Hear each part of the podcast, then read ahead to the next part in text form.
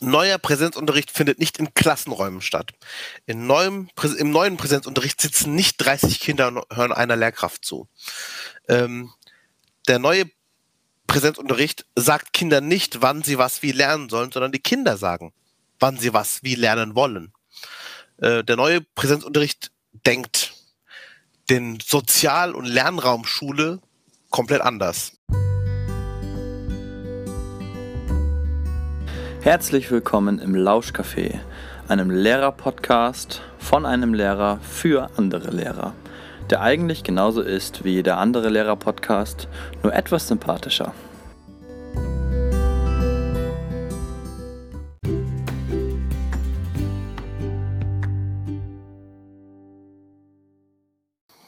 Herzlich willkommen im Lauschcafé.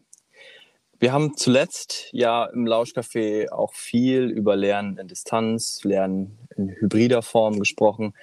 Ähm, doch jetzt, wo die Corona-Infektionszahlen, sage ich jetzt schon fast Inzidenzzahlen sinken, sind wir auch schon wieder in Vollpräsenz. Also es ging ja wahnsinnig schnell. Und ähm, ja, was jetzt ist natürlich die Frage, was wir aus der Zeit von Corona eigentlich für die Schule mitgenommen haben. Und ähm, dieser Frage möchte ich heute so ein bisschen nachgehen und dazu habe ich mir einen Gast eingeladen. Äh, und zwar äh, werden wir heute gemeinsam mit äh, Murat Alpoos ein bisschen sprechen über den neuen Präsenzunterricht, in Anführungsstrichen neu. Ne? Genau, herzlich willkommen, Murat. Danke, Tim. Hi. Ja. Äh, Murat, du bist auch Lehrer, ne? Ja. An, äh, am Erich, äh, am Gymnasium, ne? Nee, das Erich Kästner Schule. Gesamtschule. Genau, Gesamtschule. integrierte Gesamtschule. Integrierte Gesamtschule, ne, genau. Und äh, ihr habt aber auch ein ganz neues Konzept entworfen für eure Schule, also denkt Schule auch ein Stück weit neu. Ne? Ja, ja, genau. Ja, lass mal noch nicht damit anfangen. Ich wollte erstmal so klassisch reinkommen, ne? Ähm, äh, dich erstmal vielleicht noch mal ein bisschen kennenlernen oder die HörerInnen sollen ja auch mal wissen, wer bist du eigentlich und so weiter. Und deswegen starte ich normalerweise immer mit so einer äh, Icebreaker-Question, äh, die ich sozusagen aus äh, 270 verschiedenen Fragen auswähle. So, und jetzt äh, wähle ich gerade mal eben aus hier. Mm, mm, mm, mm. Also, ich muss das zufällig auswählen, aber ich, das, das Witzige ist, ich sitze gerade im Auto, ab, ja, an der Uni. Also, ich schaue hier so auf so schicke Bürogebäude. Ähm, und ja, äh, wie sieht es bei dir aus? Wo bist du gerade? Ich äh, bin gerade jetzt äh, kurz vor Beginn unserer Aufnahme aus dem Pool gestiegen, wo meine Kinder noch weiter planschen Ach und sitze nein. in meinem unaufgeräumten Büro mit zerstrubbelten Haaren und einem äh, halbnassen T-Shirt, aber zum Glück sieht man mich ja nicht. Also alles gut. du hast es auf jeden Fall besser dann, würde ich sagen. Ja, schon, durchaus. okay, pass auf. Ich habe jetzt zufällig eine ausgewählt. Ähm, oh, das ist natürlich eine interessante Frage. Äh, welche Ziele willst du im nächsten Jahr erreichen? Hm, ähm, ja, welche Ziele will ich erreichen? Ähm, ich, ich versuche nicht zu weit auszuholen. Also ähm, an meiner Schule passiert ja gerade etwas, da reden wir bestimmt gleich noch drüber.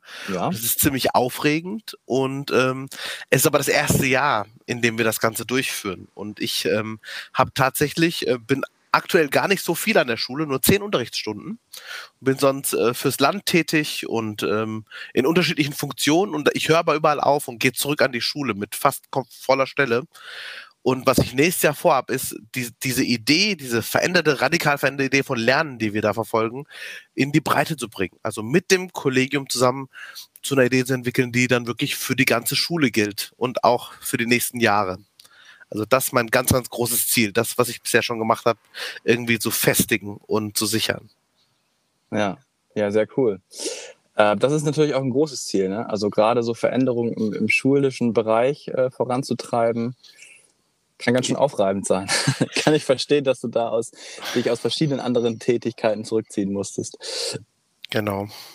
Ja. Okay.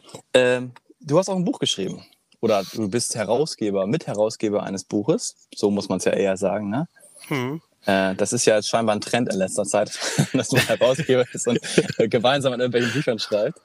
Ähm, der neue Präsenzunterricht. Genau. Das erstmal, würde ich sagen, ein interessanter Arti äh, äh, Titel für, für ein Buch, weil mhm. was ist denn am Präsenzunterricht neu? Wir haben doch Präsenzunterricht vor Corona auch schon gehabt. Hm. Genau, ich, ich, ich erzähle mal, wie es zu dem Titel kommt. Mal gucken, ob die Leute dann gleich enttäuscht sind. Also erstmal, das, das ist ein Ratgeber, der äh, vom Friedrich Verlag erscheint, äh, an dem ich mitgearbeitet habe, einen relativ großen Teil beigetragen habe. Den Titel habe ich gar nicht gewählt. Den hat äh, die Redaktion des Friedrich Verlags gewählt. Und ähm, am Anfang habe ich so drauf geguckt und dachte so, hm, neuer Präsenzunterricht, wenn ich ganz ehrlich bin, es hat mir am Anfang nicht gefallen. Ich habe gesagt, oh, schon wieder Präsenz, alle wollen den Präsenz. Und dann habe ich aber drüber nachgedacht, ja, der neue Präsenzunterricht. Also so irgendwie könnte da ja drin stecken, naja, es soll ja wieder Präsenz geben und wir wollen ja auch Präsenz, aber wir wollen es eigentlich nicht mehr so wie vorher haben. Und so habe ich mich dann eigentlich auch mit dem Titel angefreundet, weil es so ein bisschen auch zu meiner Haltung und zu meiner Idee passt, dass ich äh, unglaublich glücklich bin, dass wir wieder in Präsenz sind, das sage ich ganz ehrlich, dass ich die Kinder wieder sehen kann, aber dass für mich klar ist, dass wir Schule nicht mehr so gestalten können, wie wir es vor Corona gemacht haben. Und mit wir meine ich jetzt nicht unbedingt meine Schule, sondern wirklich so ganz breit unsere Gesellschaft und, und, und die ganze Bundesrepublik und alle Schulen. Mhm. Das heißt, das gilt dann auch also für die Arbeit an deiner Schule, dass du da was anders machst, oder? Oder vielleicht können wir auch erstmal so anfangen, dass wir sagen, was ist denn für dich überhaupt neuer Präsenzunterricht? Also ich fand den Titel gleich von vornherein toll. Ich habe ja auch einen kleinen Beitrag dazu geleistet. Also wenn man wirklich möchte, das ist ein Mini-Beitrag. ähm, aber ich fand das Buch trotzdem sehr spannend und fand auch gerade den Titel irgendwie sehr treffend. Ähm, und du hast wahrscheinlich jetzt Ansätze, die du nachher auch nochmal äh, erzählst, wie es bei euch in der Schule abläuft. Ähm, mhm. Aber vielleicht erstmal so ein, ein vielleicht gibt es eine kurze Definition, so in a nutshell oder so. Äh, was ist neuer Präsenzunterricht? Hm. Neuer Präsenzunterricht findet nicht in Klassenräumen statt. In neuem, Im neuen Präsenzunterricht sitzen nicht 30 Kinder und hören einer Lehrkraft zu. Ähm, der neue Präsenzunterricht sagt Kindern nicht, wann sie was wie lernen sollen, sondern die Kinder sagen, wann sie was wie lernen wollen. Äh, der neue Präsenzunterricht denkt den Sozial- und Lernraum Schule komplett anders. Vielleicht so, so ein bisschen plakativ, so meine Idee. Ja, ja, okay. Hm, vielleicht können wir es ja ein bisschen konkreter machen. Äh, was geht denn bei euch? Also wir haben uns, ich habe mir den, den, es gibt ja einen äh, Bericht von RTL, ne? Mhm. Äh, von eurer Schule, ähm, was da sozusagen anders läuft. Den habe ich mir natürlich auch angeschaut. Ähm, ich könnte dir jetzt natürlich sagen, wie, wie ich das sozusagen erlebt habe. Also ich habe gesehen, dass Kinder sozusagen jetzt in Lernbüros arbeiten. Das heißt also sehr stark auf Individualisierung Wert gelegt wird. Das heißt, die Kinder arbeiten überwiegend äh, sozusagen an ihren Aufgaben, an Aufgaben, die sie sich auswählen. Und sie können sozusagen so ähm, Leistungsüberprüfungen, die nennt ihr, glaube ich, Beweise, ne? Leistungsnachweise genau. oder Beweise, ja. ähm, erbringen, wann immer sie das wollen und nicht, wann die Schule das vorgibt, sozusagen. Ja. Und es gibt wohl auch, das habe ich so auch ein bisschen mit rausgehört aus diesem Bericht, ähm, es gibt wohl auch Phasen, wo die LehrerInnen aber dennoch frontale Inputs geben. Und es gibt Phasen, wo auch zusammen, gemeinsam an was gearbeitet wird das so richtig mhm. verstanden. Ja, hast du. Es ist natürlich klar, dass so, so ein Bericht gerade äh, dann bei RTL ähm, die Sache natürlich etwas verkürzt darstellen muss, aber im Grunde erstmal richtig. Es gibt unterschiedliche Formen des Lernens, also die Lernbüros, in denen Kinder wirklich individuell in Einzelarbeit an ihrer Sache arbeiten. Es gibt äh, Bereiche, in denen man mit pa in Partner- oder Gruppenarbeit arbeiten kann. Da gibt es einen Raum für, aber wir sehen nicht das ganze Schulgelände als Bereich dafür für das kollaborative Lernen. Also wir haben Kinder, die auch den ganzen Tag auf dem Schulhof lernen, das begrüßen wir auch. Und es gibt einen Instruktions-, also einen Kursraum, wo wir Lehrkräfte wirklich auch mal instruieren können oder so Mini-Kurse anbieten können oder so Sprachkurse. Ähm, das sind so die Angebote, die es gibt. Das Entscheidende ist aber nicht, was wir anbieten. Das tut jeder Lehrerin, jeder, jeder Lehrer in seiner Klasse ja auch. Bei uns ist sozusagen das, das große Motto, äh, das, was über allem steht, so ein bisschen die Schülerinnenautonomie. Das heißt, wir haben uns als Ziel gesetzt, dass die Schülerinnen selbst bestimmen können, wann sie mit wem, wo, an welchem Fach arbeiten. Und das ist sozusagen die große Herausforderung, die wir dann in der Organisation meistern mussten, den Schülerinnen die Wahl zu geben, also wir machen es nur in den Hauptfächern, in Deutsch, Englisch, Mathe, ähm, dass sie wirklich entscheiden können, jetzt möchte ich gerne Mathe machen mit dem auf dem Schulhof. Oder jetzt mhm. möchte ich gerne Englisch machen, aber in Einzelarbeit. Und das nach meinen Bedürfnissen und im, in meinem eigenen Tempo. Genau, und das ist äh, ja quasi auch ein Stück weit radikal neu gedacht. Ne? Ähm, ja, also es, das Ding ist, mir fällt es inzwischen total schwer, wenn ich drüber rede, es noch als radikal anzusehen, weil ich mir gar nicht mehr vorstellen kann, es irgendwie anders zu machen. Also das, auch, das habe ich für mich persönlich unterschrieben, ich werde es auch nicht mehr anders machen.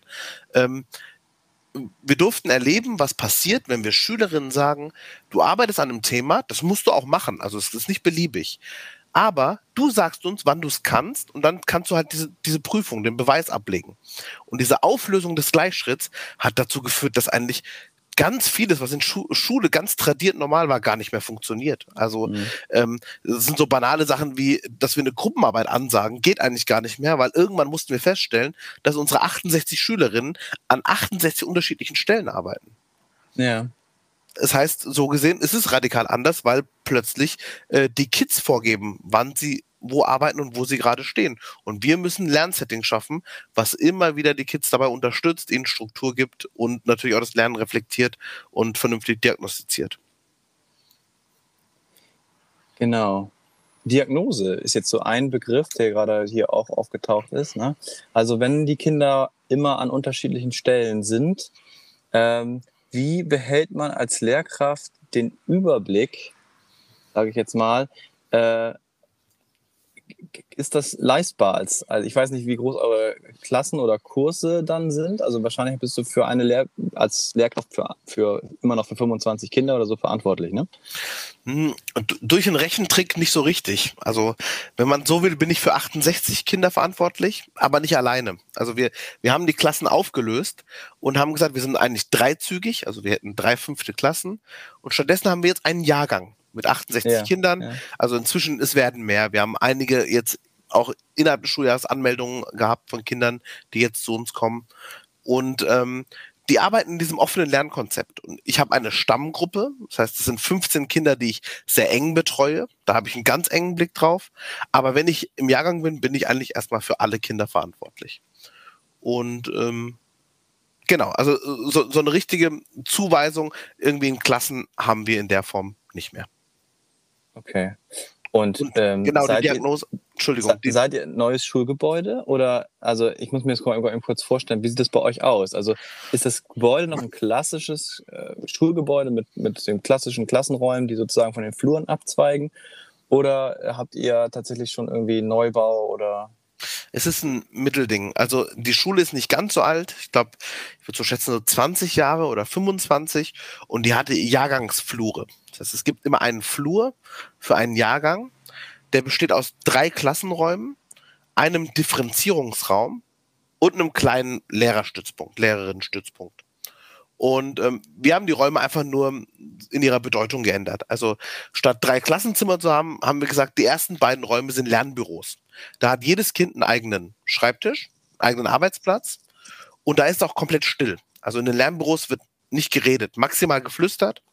Und wir machen da wirklich so individuelle Unterstützung der Kinder, wenn sie dort arbeiten. Der dritte Raum ist ein kooperativer Lernraum, der sieht ganz anders aus. Also da liegen dann Sitzkissen auf dem Boden äh, äh, und Polster und da gibt es auch Stehtische. Es gibt aber halt kein klassisches Mobiliar. Da können die Kids miteinander lernen. Und der ehemalige Differenzierungsraum, der ist ein bisschen kleiner, da finden die Kurse statt. Also auch mal ein Input einer Lehrkraft. Da achten wir aber drauf, dass wir nie mehr als 15 Kinder mitnehmen. Weil wir sagen, also maximal 15 Kinder, maximal 15 Minuten war so eine Faustregel, die wir da ja. bisher hatten. Mhm. Und man muss sagen, das ist, so, das ist, so, eine Erfahrung, die ich gemacht habe. Jetzt als Englischlehrer, die Mündlichkeit ist wichtig, aber in anderen Fächern, man glaubt gar nicht, wie wenig Instruktion Kinder sich wünschen, wenn sie sich wünschen dürfen. Also unsere Kinder fragen selten danach, dass wir uns da hinstellen einfach mal etwas erklären. Ja. Wie lange, wie lange seid ihr schon dabei? Also äh, fünfte, sechste Klasse habe ich jetzt rausgehört. Das heißt, du müsstet ja theoretisch schon anderthalb Jahre dabei sein. Nee, wir sind jetzt quasi in der fünften Klasse das erste Mal dabei. Ah, wir haben okay. Schule jetzt fast abgeschlossen, sind nicht mehr lang, noch drei Wochen. Ja. Und im nächsten Schuljahr geht es aber weiter. Also wir planen schon fleißig. Okay. Das heißt also ein relativ junges Projekt, was ihr da habt. Genau. Mhm. Das ist nämlich ganz interessant, weil du gerade sagtest, ähm, die SchülerInnen wünschten sich dann keine Instruktionen in Klasse, also es ist ja Klasse 5, ne? also relativ ja. noch in ihrer Schullaufbahn noch relativ neu äh, oder gerade erst angefangen, kann man ja auch fast sagen. Hm. Äh, wenn ich sozusagen an meine Oberstufen denke und auch an die Klassen in der 10. Klasse und so weiter, dann mache ich eigentlich äh, genau gegenteilige Erfahrungen. Äh, das kann aber natürlich mit der Sozialisierung zusammenhängen, dass sie es eben nicht anders gewohnt sind. Also ich, was, wovon ich rede, ist sozusagen, dass die SchülerInnen dann sagen, ja, sie sind die Lehrkraft, sie müssen uns das erklären, damit wir in der Klausur bestehen können. So, und sie sind dafür verantwortlich, dass sie eben den Lernprozess und so weiter einleiten und das alles machen. Äh, das ist allerdings nicht so ganz mein, meine Art des, des Unterrichtens, sondern ich versuche natürlich schon irgendwie auf Selbstverantwortung und so weiter ein bisschen zu setzen, auf selbstständiges Lernen und deren Fragen auch irgendwie in den Mittelpunkt zu rücken. Nur wenn man dann so irgendwie Fragen generieren möchte, dann äh, kommen meistens keine. Und wenn, dann kommen sie erst vor der Klassenarbeit, kurz vorher, so eine Stunde vorher, so, oh, wir schreiben eine Klassenarbeit. Ähm, so, also, äh, das heißt also, das, was ich gerne hätte, ist ja so ein Arbeiten, wie es jetzt scheinbar bei euch auch ist. Aber ich merke halt für mich immer wieder, uh, das ist aber auch in einer normal, also jetzt sag mal in einer Regelschule gar nicht so umsetzbar.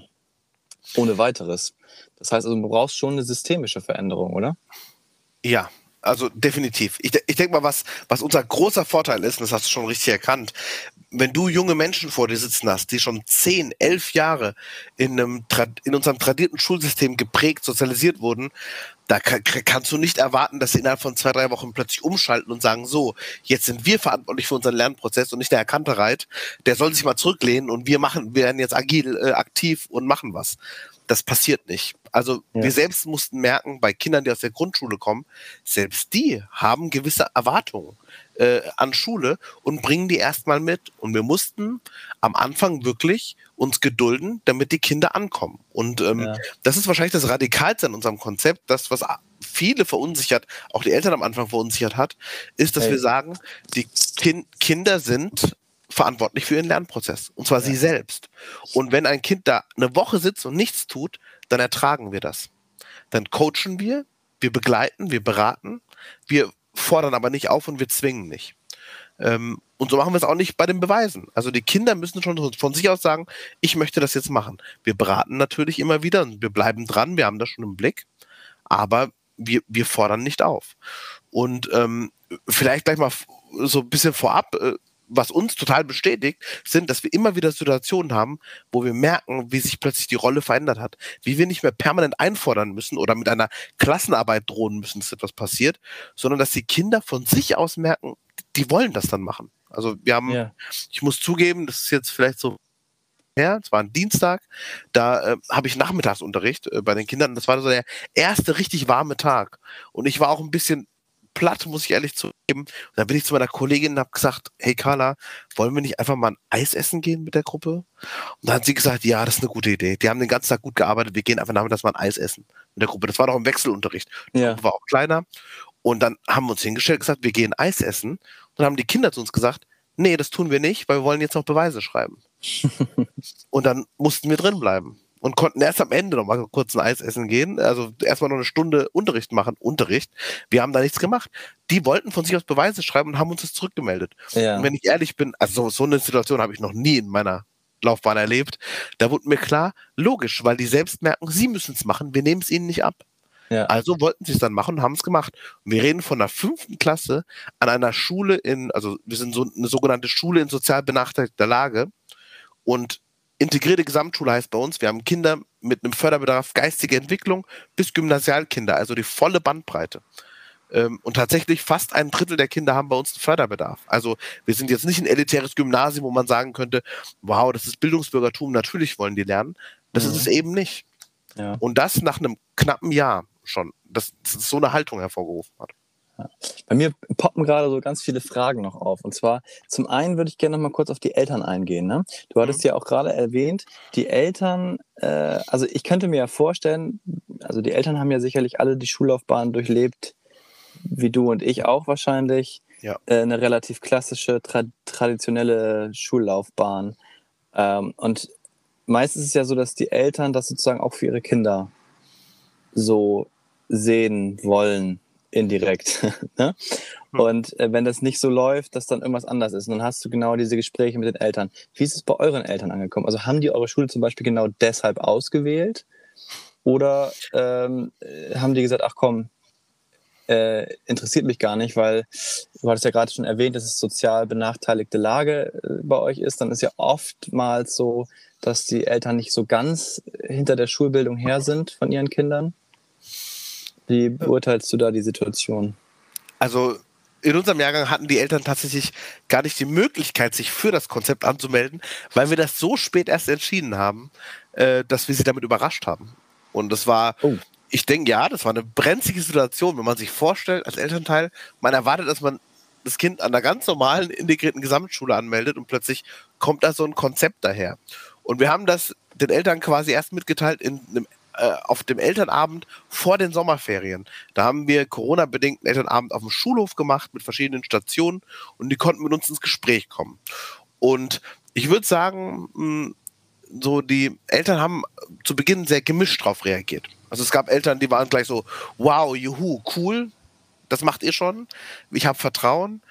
Es gab auch Eltern, die haben sehr, sehr viele Fragen gestellt. Also da war ganz klar, oh, die, die machen sich gerade Sorgen was, mhm. ob, ob wir da irgendwie Experimente mit ihren Kindern anstellen. Und ähm, das Schuljahr fing dann auch an und beim ersten Elternabend waren, kamen schon auch immer wieder noch Sorgen hoch mit, warum gibt ihr keine Hausaufgaben zum Beispiel? Oder äh, wie ist denn das Klassenarbeiten? Ich habe noch gar keine Note gesehen. Ist das alles in Ordnung mit meinem Kind? Und wir haben ein Stück weit immer versucht, diese Sorgen der Eltern zu übersetzen. Also die fordern zwar Noten, aber die wollen ja nicht unbedingt Noten die wollen eine gewisse Sicherheit, die wollen Rückmeldung haben. Also haben wir mir überlegt, wie können wir adäquat rückmelden, äh, ohne gleichzeitig irgendwie immer wieder unser traditionelles Schulsystem aufgreifen zu müssen. Mit Noten, mit Einordnung, mit wie auch immer. Ja. Und was man sagen muss, ist, ich würde sagen, so vom Gefühl her, es hat vielleicht ein halbes Jahr gedauert. Spätestens dann hatten die Eltern gemerkt, was für gute Arbeit wir leisten. Also wir haben dann Rückmeldungen bekommen, zum Beispiel von Kindern, die in der Grundschule nicht mehr in die Schule gehen wollten und jetzt wieder total gerne in die Schule gehen. Ähm, Kinder, die massive Probleme hatten und plötzlich haben sie nicht mehr. Also Probleme gerade im Miteinander, weil eben so ein Stück weit diese Drucksituation raus ist und sie im eigenen Tempo lernen dürfen. Und ja, mit reingespielt hat vielleicht auch die Öffentlichkeit. Also, dass dann irgendwie erst die Lokalzeitungen, dann, dann landesweit, dann jetzt der Spiegel war, hat jetzt sogar ein bisschen was über uns geschrieben. Also diese Aufmerksamkeit, diese Bestätigung von außen hat den Eltern dann auch nochmal gezeigt, okay, da passiert was Gutes. Ja. Und jetzt ist es tatsächlich so, und das ist für unsere Schule schon was Besonderes, dass wir im laufenden Schuljahr einen Haufen Anmeldungen hatten von Kindern, die auf Gymnasien gehen und dort sehr gute Noten haben und sagen, ja, sie wollen aber das Gymnasium verlassen und wollen zu uns kommen, weil sie glauben, das Kind ist dort besser aufgehoben. Ja. Ähm, also heißt, wir, wir merken schon, wie, wie Eltern äh, inzwischen sehr gut wahrnehmen, äh, was wir da machen und dass es was Gutes ist. Ohne dass wir perfekt werden. Also gibt immer noch viele, viele Baustellen. Mhm. Okay, ähm, diese Arbeit, die, äh, die ihr da macht, ähm, da habe ich zum Beispiel jetzt auch im Radio, also diesem Audiobeitrag bei der Hessenschau vom 24.05.21, keine Sorge, liebe HörerInnen, ich verlinke das natürlich unter den, in den Show Notes. Da wurde zum einen gesagt, dass starke Kinder würden jetzt nicht mehr eingebremst und könnten schneller und mehr lernen. Ne? Ja. Und jetzt habe ich mich natürlich gefragt, ich versuche jetzt mal so ein bisschen, äh, das vielleicht kannst du mir da auch was zu sagen. Diese Form des Lernens ist ja wenn man so möchte, für gute Lerner auch perfekt. Ne? Also, aber ist sie nicht ausschließlich für gute Lerner perfekt, weil schwache Lerner haben ja schon immer mit dem eigenständigen Lernen Schwierigkeiten gehabt. Und jetzt sind sie sogar ja in dieser Form sogar noch mehr auf sich selbst gestellt. Oder, also du darfst mir gerne widersprechen. Hm, werde ich auch gleich. oh, gut. ja, also äh, äh, sagen wir erstmal so, logisch ist, es gibt immer diese Kinder, die in unserem System die Gewinner sind. Das wissen wir ja. Also das sind meistens die Kinder äh, irgendwie äh, aus bildungsnahen Familien, die sowieso, die auch an einem klassischen Gymnasium keine Probleme hätten. Und so Kinder haben wir dann auch und die marschieren bei uns. Also die haben irgendwie kurz nach einem Halbjahr schon das Schuljahr beendet, weil die einfach gut sind und weil die Lust haben. Und wenn sie eben nicht warten müssen, dann marschieren die durch. Ja. Mm bei den Kids, die vielleicht mehr Unterstützung brauchen, würde ich sagen, die sind natürlich nicht so schnell. Das wären sie ja in keinem System. Sie sind aber nicht mit dem System überfordert. Denn ähm, ich, ich glaube, da ist so eine, da, was, was du so ein bisschen gerade gesagt hast, da steckt natürlich immer diese Idee dahinter, je offener so ein Setting ist ähm, und je selbstständiger man sein muss, desto weniger Struktur hat man, desto mehr muss man sich selbst strukturieren. Und mhm. bei uns ist das tatsächlich nicht so. Ich würde sogar behaupten, unser, unser Konzept ist sehr viel engmaschiger und strukturierter als ein klassischer Unterricht wäre. Es gibt ähm, Arbeitspläne, die man nach klaren Reihenfolge, also die man be bearbeiten kann. In, in, einer gewissen Reihenfolge. Man hat auch mal eine Wahl, aber eigentlich in einer Reihenfolge. Es gibt verschiedene Dokumentationsformen, also die Kinder haben jederzeit eine Übersicht, was sie in einem Schuljahr leisten müssen. Und da wird abgehakt. Also sie sehen ganz genau, das habe ich schon gemacht, das steht noch an. Und das ist das nächste. Ja. Wie so eine Roadmap. Ähm, wer macht das im normalen Unterricht? Dass ein Kind jederzeit drauf gucken kann und sagen kann, ah, da stehe ich gerade in diesem Schuljahr. Ähm, wir führen permanente Coaching-Gespräche. Und ich glaube, das ist fast das Essentielle daran. Individualisierung heißt für uns wirklich, dass wir jedes Kind individuell betrachten und manchmal auch für jedes Kind individuelle Strukturen schaffen. Also während unser leistungsstärkstes Kind zum Beispiel frei überall lernen darf, die sehe ich manchmal den ganzen Tag nicht, weil sie auf dem Schulhof lernt. Äh, dann macht sie das halt so. Haben wir auch Kinder, denen haben wir klassische Stundenpläne geschrieben. Also da haben wir sogar die Autonomie ein Stück weit eingegrenzt und haben gesagt, schau mal, du machst heute am Anfang Englisch und dann Mathe und dann Deutsch. Weil wir gemerkt haben, die Wahl überfordert das Kind. Also unterstützen wir da erstmal und, und setzen das. Mhm. Heißt, ähm, wenn man es nicht so tun würde, also wenn man diese Offenheit lassen würde und würde sagen, wähle selbst und, und entscheide selbst und nicht nachhelfen würde, dann hättest du vielleicht recht, dass schwächere Kinder überfordert sind. In unserem Konzept gucken wir eigentlich ganz genau, dass wir da jedes Kind passgenau unterstützen, so gut wir es können. Ja. Okay. Es erinnert mich so ein bisschen an den OECD-Lernkompass. Kennst du den? Ja, natürlich. Ja. Äh, natürlich, sagt er da.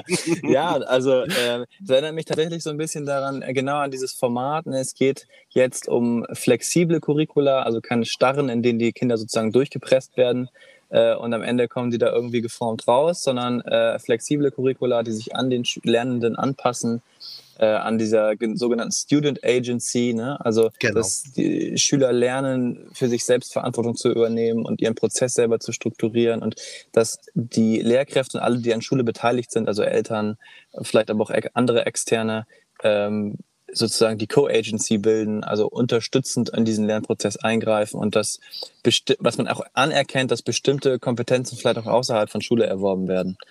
Genau. Ist ja genau. auch so. Ich glaube, das meiste wird außerhalb von Schule gelernt. Ich zitiere immer gern meinen Schulleiter, der, äh, der sagt, es ist doch toll, wie viel Kinder lernen, obwohl sie in die Schule gehen. Und äh, ich finde, da ist manchmal was dran. Und ähm, meine Kollegin und ich, wir haben da eine ganz ähnliche Haltung. Das ist, das ist schon schön, dass wir, also Curricula sind natürlich wichtig, sage ich jetzt mal an dieser Stelle, aber vielleicht auch nicht ganz so wichtig. Ja. Und ähm, wir gucken dann schon und machen das, wo, wo wir dran glauben. Und das machen mhm. wir dann auch einfach. Und ähm, wir haben damit einfach absolut Erfolg. Und wir haben auch, wenn ich ehrlich bin, keinerlei Ängste, dass unsere Kinder in irgendwelchen standardisierten Tests schlechter abschneiden werden. Das werden sie nicht. Ähm, ja. Das wird nicht passieren. Entsprechend sind wir da entspannt und machen Dinge, die auch wirklich sinnvoll sind und nicht Dinge, die man tun sollte. Warum auch immer. Ja, das ist ganz witzig. Ähm, es tatsächlich erinnert mich unser Gespräch gerade ein bisschen an mein eigenes Referendariat. Und ich sage auch kurz warum. Äh, ich habe ja 2009 mit meinem Ref angefangen und wir mussten damals, also ich war damals an einem Gymnasium sozusagen zugeordnet und ähm, Schöne Grüße, falls von da jemand zuhört. Die wissen es noch. äh, und ähm, ich war sozusagen nochmal als, ähm, ja, als sagen Praktikant, aber wir mussten noch ein 40-tägiges Praktikum an einer anderen Schulform machen, äh, um sozusagen noch einen anderen Einblick zu bekommen. Und ich habe damals an, Schul, äh, an einer Schule das gemacht, wo eben genau so ein Projekt, wie ihr es jetzt macht, abläuft. Also wo äh, in Lernbüros gearbeitet wurde in Mathe, Englisch, Deutsch, also genau so im Prinzip, wo äh, man angefangen hat, äh, da ganz viel auf Eigenverantwortung zu legen. Die hatten so Ordner, wo dann das ganze Material drin war. Und ähm, ich war immer ganz begeistert davon, wie die Kinder sozusagen auch mit uns geredet haben. Ne? Also die wussten dann ganz genau, was ihre Aufgabe ist, was sie machen müssen und dachte so mir damals schon so geil. Das ist ja eine, das ist ja komplett neu. Und ich war schon immer so jemand, der so ein bisschen auf diese innovative Schiene ähm, irgendwie gekommen ist und habe deswegen, also es ist auch total verrückt, würde ich heute nie wieder machen, äh, wenn jetzt ReferendarInnen von mir zuhören, einfach kurz weghören. Ich habe damals 40, ne Quatsch, vier Wochen von den sechs Wochen Sommerferien habe ich damit zugebracht, mit einem Kumpel zusammen äh, für meinen Unterricht, also damals fünfte Klasse Gymnasium, solche Ordner zu erstellen und hatte für das gesamte Schuljahr das gesamte Material fertig, damit die individuell arbeiten konnten. Krass. Mega, mega, mega verrückt, äh, muss man ganz ehrlich sagen. Und ich habe deswegen auch so ein bisschen Erfahrung da gemacht in dem Bereich und habe dann festgestellt, uh, es gibt auch Schwierigkeiten. Ne? Und zwar genau die, dass wenn du alleine was machst, deswegen kommen wir wieder auf die systemische Sicht, wenn du es alleine versuchst zu machen und dann musst du es immer wieder begründen, vor Kolleginnen, vor Eltern, vor den Schülern sogar, ne? ähm, dann hast du immer wieder diese, kommst immer wieder die Situation, dass du irgendwas erklären musst. Und so hat sich mein Unterricht so nach und nach immer wieder zurückentwickelt zu einem sehr tradierten, traditionellen Unterricht.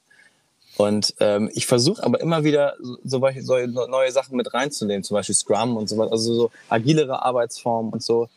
Ähm, und versuche immer wieder was zu bewirken. Ich sehe in Bremen bei ganz vielen Schulen, dass auch im Zuge dieser Umstellung, wir haben ja vor knapp zwölf Jahren wurde das Schulsystem ja umgestellt auf von dreigliedrig auf zweigliedrig. Also das heißt, äh, acht Gymnasien sind noch in Bremen vorhanden die eigentlich auch auf Papier nur Gymnasium sind, weil äh, da sind schon Förderschulen mit angegliedert und so weiter. Das heißt, da passiert mhm. gymnasiales Lernen, aber mit inklusivem Ansatz. Und wir haben die Oberschulen, also Schulen, die zu allen drei Abschlüssen führen. Und innerhalb dieser Situation, weil du es auch vorhin sagtest, ist ganz interessant, dass eure, eure Lage, euer Stadtteil jetzt, in der eure Schule ist, auch sozial eher etwas schwächer dasteht, dass genau an diesen Schulen, auch in Bremen, wo sozusagen eher sozial schwache Stadtteile, da passieren diese innovativen Ansätze. Das ist ganz witzig. Also es ist wirklich eine, eine äh, viel parallel, also was ich Parallelen, die ich da sehe.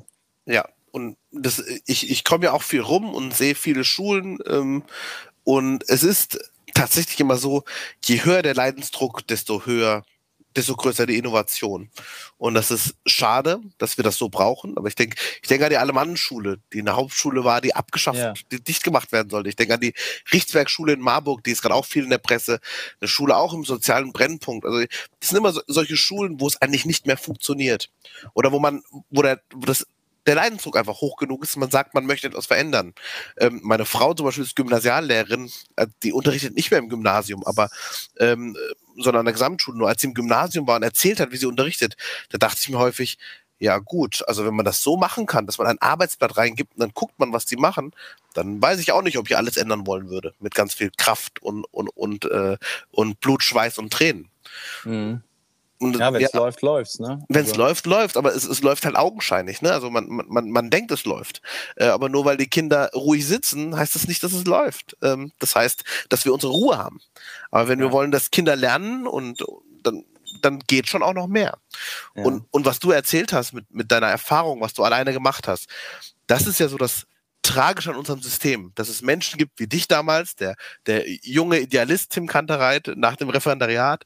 Und ähm, wir haben immer wieder so Menschen, die alleine das starten und dann entdecken sie die Macht unseres Systems. Das ist nämlich unfassbar gut darin, sich selbst zu erhalten. Und, ähm, und sowas wird früher oder später immer zurückgerollt, wenn ein Einzelner etwas macht. Deswegen war bei uns auch immer klar, wenn wir es machen, dann ist es ein Schulentwicklungsprozess. Und da machen das viele auf einmal mhm. und wir sind ein Team und wir wir, wir kämpfen sozusagen auch als Team und rechtfertigen uns auch und haben, ja. haben so auch ein anderes Standing. Also, wer hat es wer hat's bei euch initiiert? Das würde mich mal wunder, äh, interessieren. Mhm. Also er hat mein, ihr mein, Schulleiter und, mein Schulleiter und ich zusammen. Ja, okay. Also im Prinzip, ich war, ich war zu dem Zeitpunkt gar nicht mehr an meiner Schule. Ich war Abgeordnet, ich habe ein Medienzentrum geleitet und da war ich beim, beim Valentin Helling an der äh, Alemannenschule. Ja. Und dann war ich dort und habe das gesehen und bin total ähm, gefrustet weggefahren von dort. Also ich habe dann Bier getrunken im IC und dachte mir, das kotzt mich eigentlich an, dass die das können, ich kann das nicht. Äh, warum läuft das bei denen so gut? Warum mache ich so tradierten Unterricht? Weil ich mir ging es genau wie dir. Nach dem Ref, am Anfang probiert man was und danach ist man eigentlich ganz traditionell unterwegs erstmal. Und ähm, dann bin ich zu meinem Schulleiter und habe gesagt, hey Chef, ich, ich komme zurück an meine Schule, obwohl ich zu dem Zeitpunkt woanders eigentlich eine Funktionsstelle angeboten bekommen hatte. Und habe gesagt, ich komme zurück, wenn ich nie wieder klassisch unterrichten muss. dann hat er gesagt, ja, kann, kann, kann ich nicht versprechen, Murat, aber wir können ja probieren ob wir Menschen finden, die das mitmachen wollen. Und dann ja. gab's, dann kommt mein Lieblingshashtag, äh, Schulentwicklung geht nur mit Rotwein. Wir hatten einen Rotweinabend, äh, der Chef hat Rotwein spendiert und Snacks. Dann haben wir abends gemeinsam und es war wirklich das halbe Kollegium da und haben einfach über Bildung diskutiert. Und dann wurde ganz schnell klar, dass e, es eben nicht nur ein oder zwei Menschen sind, die etwas verändern wollen, da waren Haufen dabei, die etwas verändern wollen. Die zwar Angst haben, aber die wollen. Und so hat sich dann eine Arbeitsgruppe gebildet und daraus ein Team, was sozusagen diesen Jahrgang gestaltet hat. Also wirklich mhm. ähm, so Schritt für Schritt, also natürlich mit Widerständen, natürlich mit Diskussionen, die wir aktuell haben. Aber ich glaube auch mit einer breiten Basis in der Schule, die schon sieht, das ist gut, das war eine gute Idee, bestimmte Dinge einfach ja. mal anders zu machen. Und jetzt verfolgen wir das weiter. Würdest du sagen, es braucht dafür, für so einen Prozess auf jeden Fall eine Instanz auf Höhe, zumindest von Schulleitung? also ich, ich, ich bin ja so ein bisschen in der Schulberatung und ich, ich habe immer gelernt, und das glaube ich auch, dass so große Veränderungsprozesse ohne eine Leitung, die wirklich dabei ist, nicht möglich sind. Denn ähm, es ist natürlich der Schulleiter, der uns ein Stück weit den Rücken frei hält. Es ist aber auch die stellvertretende Schulleiterin, die, das muss man mal ehrlich sagen, die macht den Stundenplan. Die hat eine Woche ihrer Ferien geopfert, damit sie das umplanen konnte, dieses neue Konzept. Also man braucht in der Leitung schon auch Menschen, die da voll dran glauben. Ansonsten geht das nicht. Ja. Okay. Zwei Fragen hätte ich noch, wenn das Gerne. okay ist. Natürlich. Und zwar zum einen natürlich Hashtag digitale Bildung. Ähm, welche Rolle spielt Digitalität oder Digitalisierung bei euch an der Schule, bei dir an der Schule? Ja, eine große. Also eine große, ohne, ohne dass wir es explizit immer aussprechen müssten. Zum einen ähm, natürlich immer der Blick auf die 21st Century Skills, ähm, auf das, was die OECD gerade erforscht. Also die Frage, wie bereitet man Menschen auf die Zukunft vor? Da sage ich ganz ehrlich, in, in, in einer Welt wie dieser, die sich so schnell verändert, wo es so wenig Strukturen gibt, äh, haben wir gar keine andere Wahl, als unsere Schülerinnen dazu zu bringen, brutal gute Lerner und selbstständige Menschen zu werden. Und ähm, und vor allem auch mündig werden zu lassen. Also wir können ihnen nicht permanent sagen, was sie tun sollen und dann erwarten, dass sie mündig aus der Schule gehen. Mhm. Ähm, das zum einen, also das so, so gerade auch mit dem Blick auf Kultur der Digitalität, auf die Welt, auf die wir die, die, diese, diese jungen Menschen vorbereiten. Und das andere, wenn wir so auf diese technische Ebene gehen, die ich fast weniger unaufregend finde, muss man dennoch sagen, wenn man offene Lernkonzepte macht, wo salopp gesagt jedes Kind wann es will, wo es will, was es will macht, da braucht es natürlich eine gewisse Infrastruktur, die das begleitet. Also ähm, in, vor 20 Jahren wär, wäre das, was wir machen, nicht möglich, zeitversetzt zu lernen an verschiedenen Orten und das Ganze noch zu begleiten und so, und so dokumentieren. Würde ja. nicht gehen, wäre früher nicht gegangen. Und das ist die große Chance, die wir jetzt haben. Ja. Das ist so etwas, was, was Montessori sich vielleicht damals gedacht hat und was gefühlt unmöglich schien, heute eigentlich in vielen Bereichen gar nicht mehr so kompliziert ist. Ja. Also ich habe das ja so äh, für mich selber so ein bisschen so rausgekriegt. Also für mich ist ein, äh, zum Beispiel ein Learning Management System, das ist, ähm, wie soll ich sagen, das ist ein neuer zentraler Ort. Ne? Da geht die gesamte Kommunikation zusammen, wenn man das will. Und dann hast du ein, diesen Ort geschaffen und ähm, du, du, kannst alles darüber steuern. Du brauchst eigentlich keinen zentralen Ort Schule mehr, sondern du brauchst eigentlich nur noch den zentralen Ort LMS und darüber steuerst du alles. Und ob der jetzt zu Hause das mit jemandem zusammen macht oder nicht, oder zusammenkommen, oder ob die sich in einem kleinen Coworking Space irgendwo um die Ecke treffen, wäre im Prinzip egal, weil wir verbunden sind alle über dieses Learning Management System. Ich würde es wahrscheinlich so ein bisschen nuancieren und würde sagen, also das, das kommt jetzt aus unseren unterschiedlichen Erfahrungswelten. Äh, du bist gerade in der Oberstufe unterwegs, ich in Klasse 5. In Klasse 5 bin ich schon sehr, sehr froh, äh, meine Schule zu haben, wo die Kinder auch wirklich jeden Tag kommen und wir uns sehen. Aber meine Vorstellung von der Oberstufe, ohne dass ich jetzt Oberstufe unterrichte, wäre eben jene, die du gerade geäußert hast. Also, dass vielleicht, ähm, dass vielleicht die Schule selbst so eine Art Coworking Space ist. Also, das schon so aufgebaut ist. Mit Café, mit Ecken und, und, und es gibt das äh, Management-System, was in der Mitte steht, wo du auch immer so ein bisschen den Prozess begleiten kannst. Aber die Schülerinnen entscheiden eben selbst, ob sie da heute in die Schule gehen oder nicht oder sich woanders treffen. Und wenn sie wollen, finden sie aber immer einen Raum vor, an, in dem sie arbeiten können. Und unter Umständen bist du auch da und ansprechbar. Mhm. Also so ein bisschen, so, so ein bisschen, wie es an der Uni war. Oder für die, die zumindest eine schöne Uni-Zeit hatten. genau. Ähm, eine letzte hätte ich noch. Also, liebe HörerInnen, wenn ihr noch zuhören könnt, dann letzte Frage geht nämlich um die Ausbildung. Wenn ich mir das jetzt so vorstelle, die Lehrkraft ist nicht mehr der Gatekeeper des Wissens, ist nicht mehr, äh, na, wie soll man sagen, verwaltet nicht mehr das Wissen oder ist, ne, präsentiert mhm. das Wissen, sondern ist jetzt Lernbegleiter und so weiter. Brauchen wir noch eine akademische Ausbildung für Lehrerkräfte? Ja, natürlich. Mehr denn je. Ähm, ich, ich glaube so, sogar, sie dürfte noch akademischer sein, als sie es gerade ist. Ich weiß, es gibt immer diesen riesen, diese riesen Befürworter von mehr Praxis ins Studium, mehr Praxis. Ich bin mir da gar nicht so sicher.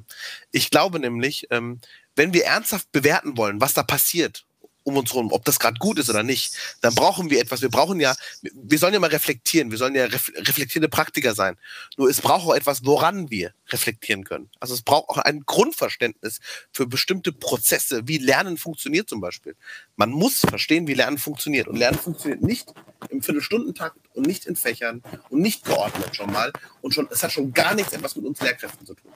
Also äh, wirklich so ein Grundverständnis, akademisches auf jeden Fall. Das braucht es mehr und nicht weniger von solchen Konzepten.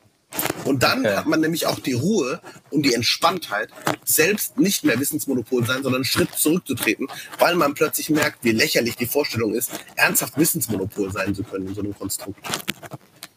Ja, okay, super. Danke dir. Das war echt ein sehr erhellendes Gespräch, finde ich. Auch äh, nochmal äh, spannend, dass in anderen Bundesländern äh, jetzt auch ähnliche Ideen, also das war ja schon, ist ja schon eigentlich klar, dass es in anderen Bundesländern auch ähnliche Ideen gibt wie in Bremen. Ich will jetzt auch die Bremen über den Klee loben. Aber ähm, witzig ist tatsächlich, dass sich das irgendwie so durchzieht durch meine Schullaufbahn. Also als ich begonnen habe, dass ich sozusagen mit so einer Schulform in Berührung gekommen bin und dass ich jetzt nach, nach 10, 12 Jahren, dass wir wieder an dieser Schwelle stehen, an dieser Stelle stehen, ähm, dass das Schulsystem sich in diese Richtung für, also ein Stück weit vielleicht entwickeln wird. Und das angetrieben natürlich vor allem durch die Möglichkeiten der Digitalisierung. Hoffen wir es mal. Gut, Murat, ich danke dir vielmals. Ähm, ich hoffe, für euch war es genauso ähm, unterhaltsam, wie es für mich war. Und dann würde ich sagen, könnten wir hier an der Stelle auch einen Cut machen. Ne? Und ähm, danke dir. Mach's danke, gut. Danke, Tim. Hat Spaß gemacht. Ciao. Ciao.